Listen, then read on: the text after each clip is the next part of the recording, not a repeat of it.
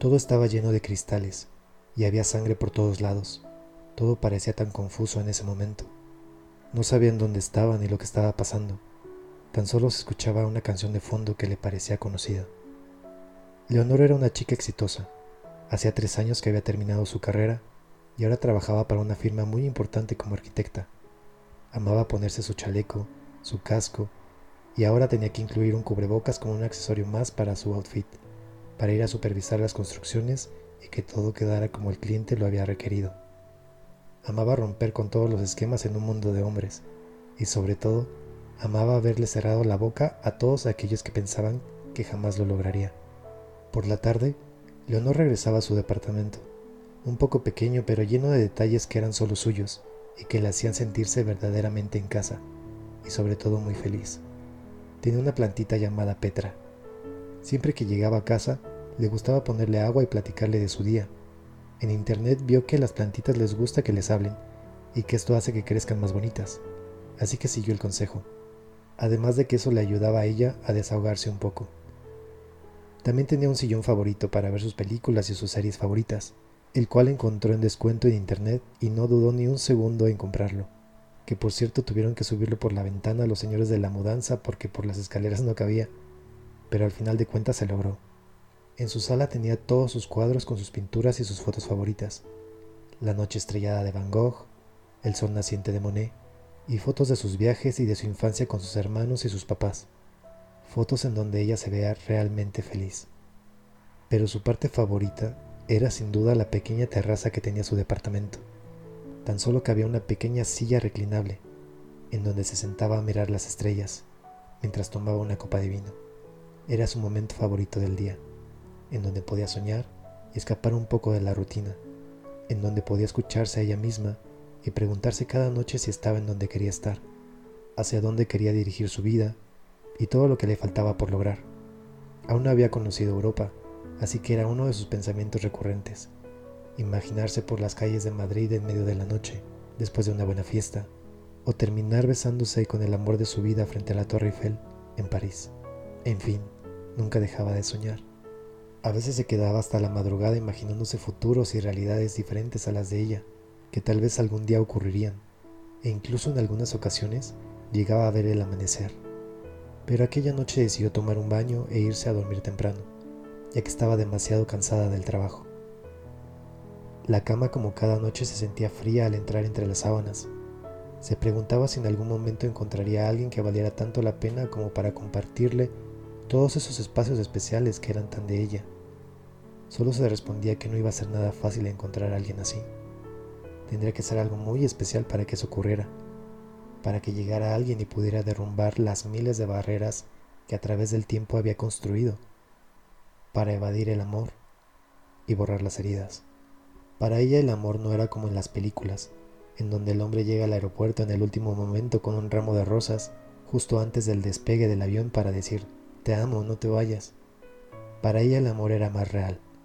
Era despertar temprano un domingo y lo primero que hiciera fuera oler los hot cakes recién hechos.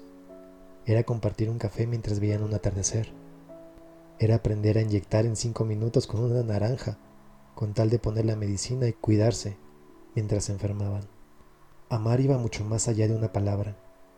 Involucraba acciones, sacrificios, retos y miedos por vencer, pero juntos y eso sin duda era difícil de encontrar. Y no es que le faltara a alguien para sentirse completo o feliz, porque ya lo era, ni era para calentar el otro lado de la cama que siempre quedaba vacío. La idea de tener un amor la tenía porque quería compartir su felicidad, quería compartir todos esos momentos y todas esas aventuras que vivía día a día, todos esos logros. Quería envejecer al lado de alguien con quien pudiera coleccionar recuerdos.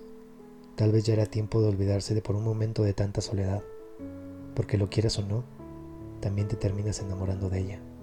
Al día siguiente, a la hora de la comida, una de las compañeras de trabajo le preguntó que qué es lo que tenía planeado para el 14 de febrero, pues ya solo faltaban tres semanas para la fecha que todos los años trataba de evitar. No porque le tuviera miedo a pasarla sola, como todos los años, o porque no quisiera caer en las garras de la mercadotecnia, sino porque para ella el amor no debía de celebrarse solo el 14 de un mes. Para ella el amor era estar aquí, ahora y todos los días, Aún así decidió que este año sería diferente, a pesar de la pandemia, y que al menos quería tener alguna cita virtual con alguien. Empezó a buscar dentro de sus contactos los posibles candidatos, y se dio cuenta que tenía más chats olvidados y números bloqueados que contactos disponibles con los que pudiera hablar. Siguió con Facebook y se dio cuenta que ya desde algún tiempo solo revisaba su perfil para ver memes y distraerse un poco del trabajo. Entró a Twitter y notó que las únicas cuentas que seguía eran las de la línea telefónica para quejarse por su mal servicio y la de las aerolíneas para encontrar un vuelo barato a donde sea que fuera. Así pasaron algunos días, y Leonor no encontraba a su candidato ideal. No es que no tuviera pretendientes porque los tenía, pero a ninguno lo veía ni cerca de ser lo que ella estaba esperando. Y es que cuando existe una conexión real se siente, así sin muchas explicaciones, y no se encuentra a la vuelta de la esquina, y ahora más que nunca lo comprendía. Además algunos de estos pretendientes que tenía se alejaban de ella desde la primera cita. Al principio no entendía muy bien lo que pasaba, se echaba la culpa, tal vez de hablar demasiado o de no sentirse lo suficientemente atractiva, pero después comprendió que algunos hombres simplemente se alejaban porque era todo lo contrario, era demasiado bonita y exitosa, y eso a muchos hombres les asustaba porque no podían controlarla. Y se sentían inseguros, así que preferían alejarse pretendientes que por supuesto ella jamás los tomó en cuenta. Después de pensar un poco en todo esto del 14 de febrero, Leonor se preguntó si alguna vez se había enamorado realmente, y la respuesta tristemente era que no.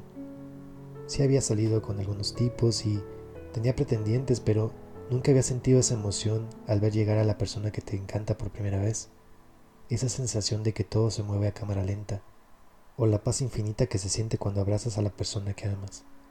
Nunca había tenido ese tipo de sensaciones y la verdad era que quería encontrar algo así, no solo para el 14 de febrero, sino para toda la vida. Aunque ya saben lo que dicen, el amor no se busca, el amor te encuentra.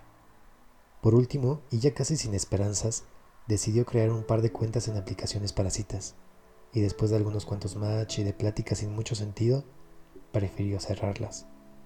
La verdad pensó que además de ser peligroso porque Nunca sabes qué tipo de personas encontrarás ahí. Era un poco desesperado y prefirió eliminarlas.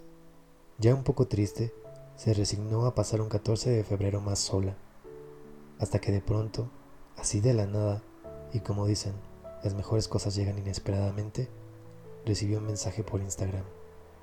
Hola Leonor, ¿me recuerdas?